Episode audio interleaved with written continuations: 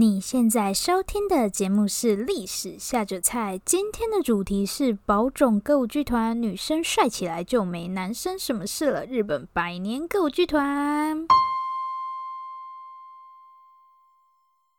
Hello，欢迎来到《历史下酒菜》。没错，我现在的情绪非常的高涨，因为我们今天要介绍的是宝冢。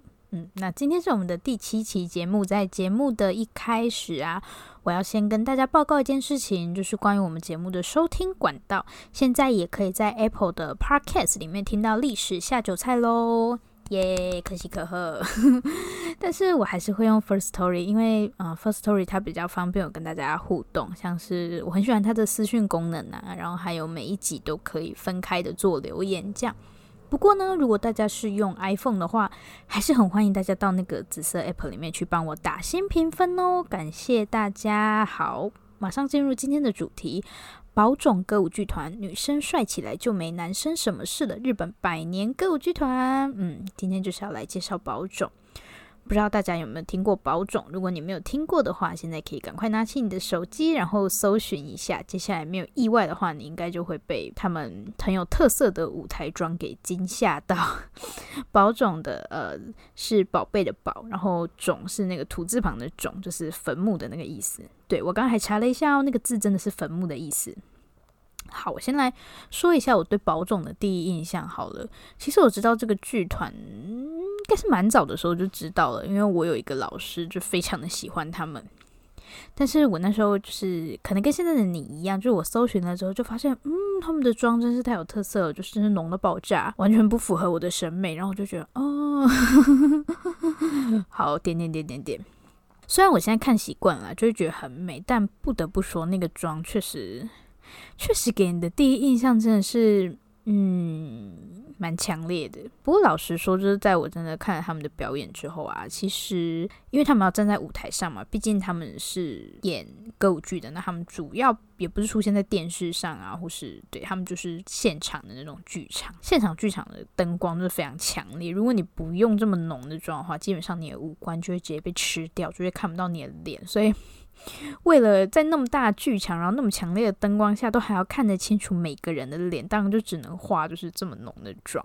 不过，真的以大多数人的审美，我想应该没有几个人会觉得那样的妆就是看照片很美吧。但是坦白说，宝冢的魅力也不是在照片啦，就也不是静态。我觉得静态是没有办法呈现出他们的魅力了。我就是看了看了他们跳一次舞，就我就彻底沦陷，就觉得哦，怎么可以有人这么帅呢？而且还是女生。但是你知道他们的就是每一个动作都让你觉得就是哇，真的是太有魅力了。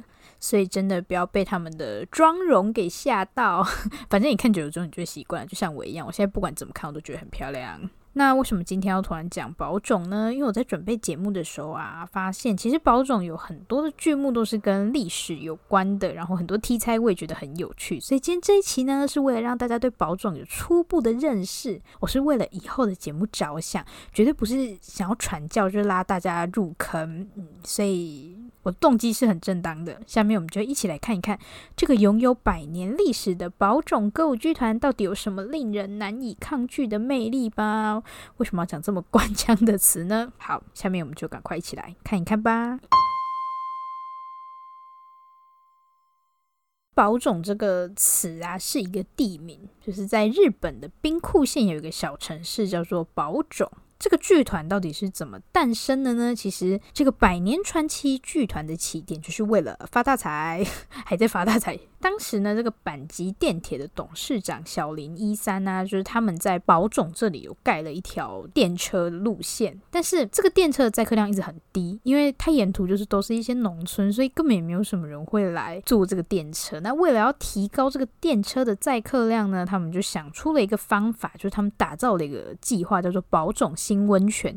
因为在宝冢这个地方是有温泉的资源，那他们就想说，那我们就来把这个地方打造成一个类似观光胜地的地方嘛，就是以温泉为主。除了温泉之外，就是有各种豪华的那种娱乐设施，像百货公司啊、剧场之类的这种。那因为有剧场嘛，所以就需要有表演啊。那这时候小林一三就想说，嗯，那就找一些女生，就是来唱唱歌、跳跳舞。所以首先就先组成了一个宝冢歌唱队。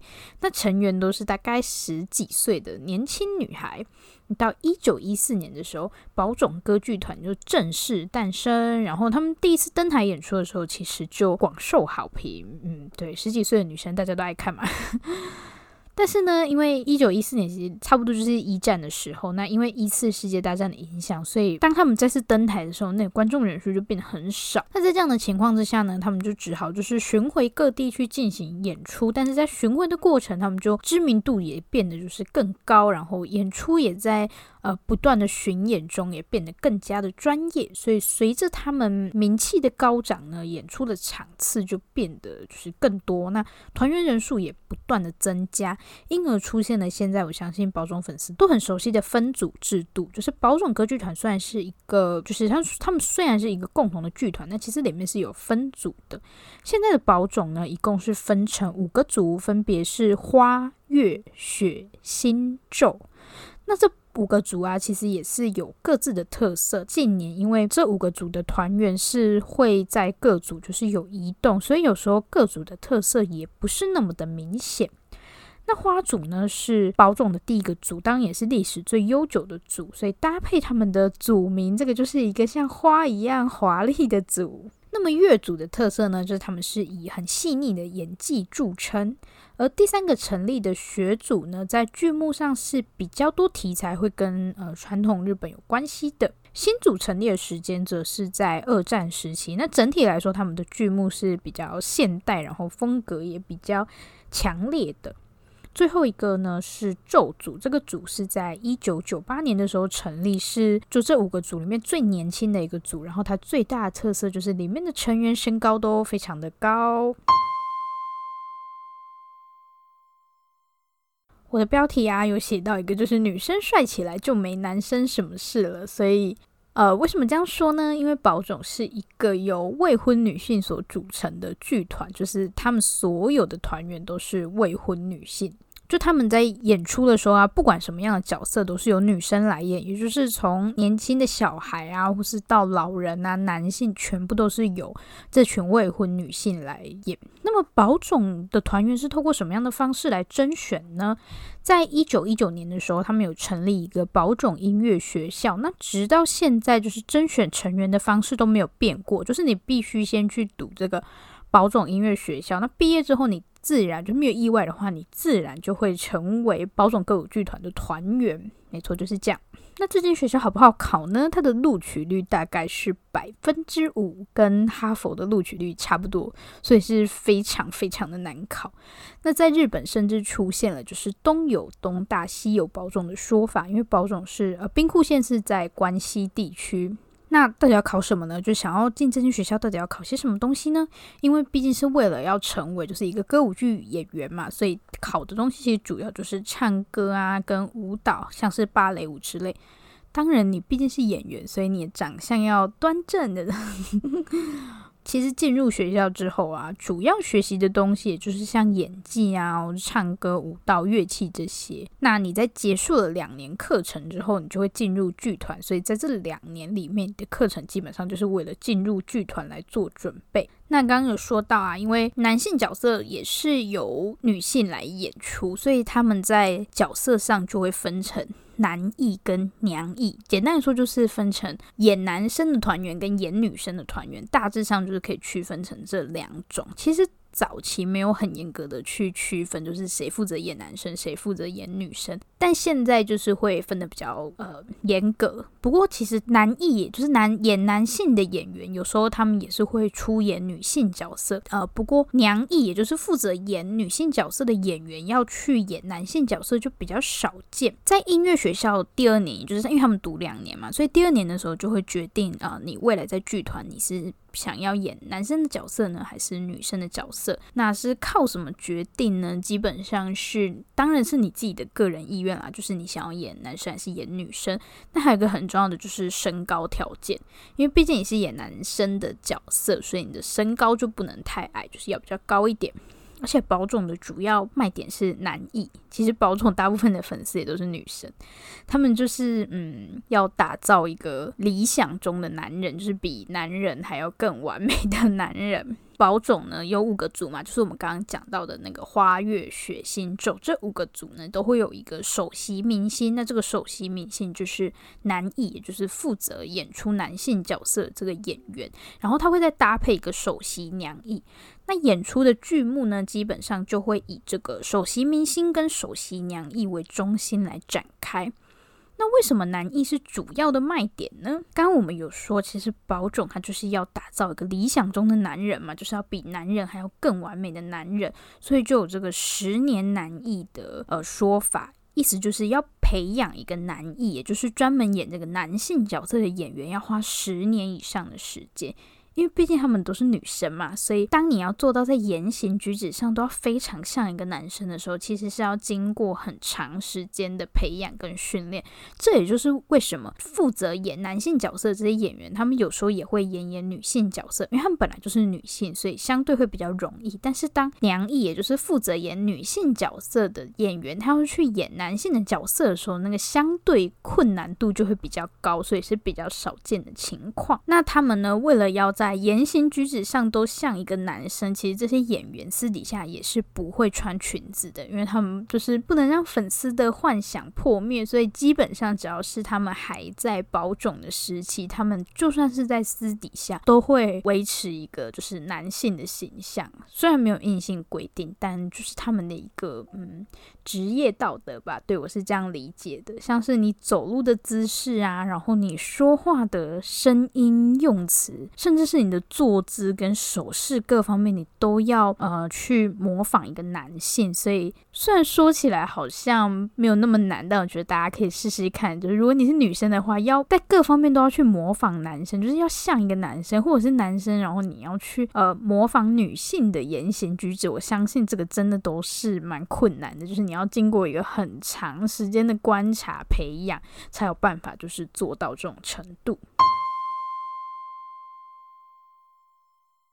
那么宝总到底都在演些什么呢？因为毕竟是剧团，所以大家可能会想说，诶，会不会他演的这些东西就是很深奥，然后就是很难欣赏？像歌剧啊、古典乐，有时候我们会觉得，呃，就是欣赏不来这样。但其实真的不会。就我自己的观察，我觉得宝总的题材是很多元的，就是他们，嗯。当然，他们也会演出一些比较传统的剧嘛，就像是日本传统的剧，或是也会有一些西洋歌剧改编的啊，就是他们的题材其实是很丰富的，甚至是漫画、电影都可以成为他们改编的题材，而且真的真的不难懂。宝塚最有名的一个剧目就是《凡尔赛玫瑰》，这是一部跟小甜甜差不多年代的少女漫画。很平易近人了吧？少女漫画都可以改编成歌舞剧。那我自己呃，其实也是很喜欢，就是他们改编自漫画的这种剧目。他们改编自漫画的剧目其实不少，像是《浪客剑心》，就是《神剑闯江湖》，不知道大家童年的时候有没有看过？然后还有呃很有名的《鲁邦三世》跟《伯爵千金》，这是一个少女漫画。然后还有《窈窕淑女》跟《天市红河岸》，就这些都是少女漫画。没办法，我比较喜欢看这些东西。呃，对，《天市红河岸》又叫做《赤河恋影》，反正就是翻译的名称啦。改编自电影的有像是这个《罗马假期》。所以，透过上述的介绍，应该就可以发现，他们的剧就是他们要欣赏宝塚的剧真的不难，因为他们的剧真的是蛮好懂的，也不会有太复杂的剧情。那么，有没有什么推荐的剧目呢？因为我喜欢的剧都比较少少女心一点，没办法，女生嘛，大家就忍耐一下。自己花痴，为什么还要拖大家下水呢？那好，我就来推荐几个剧好了。我自己是觉得《窈窕淑女》还蛮值得一看的。它的剧情是就是有有起伏的，但整体来说很轻松，而且男女主角的互动很甜，然后男主角个性很暖，而且穿剧装又很帅，这什么烂理由？另外啊，如果你是想看那种就是华丽的舞台效果的话。可以推荐一个《波族传奇》，波是呃水波的那个波，然后族是族群的族。对，《波族传奇》是跟吸血鬼有关的题材，我觉得剧情相对比较沉重，但舞台跟演员造型真的都很美，很美。有趣的剧呢，你就可以看《鲁邦三世追寻王妃的首饰》，是一个比较嗯比较好笑的剧。当然还有很多剧目我也没看过啦，大家可以多找找其他的资讯，相信一定会有你喜欢的题材。今天的重点整理就是今天的题材好像不太历史，嗯，不对，人家是百年剧团，我们当然要好好了解一下。可是我好像也没有讲什么很有内容的东西，基本上就是在传教而已。不管，这个是我的节目，我爱讲什么就讲什么。都要过年的，我要任性的做自己。到底在说什么？对，跟大家预告一下，就是我们在这个礼拜天还会再更新一次，然后主题是跟海盗有关的故事，所以大家可以期待一下。好的。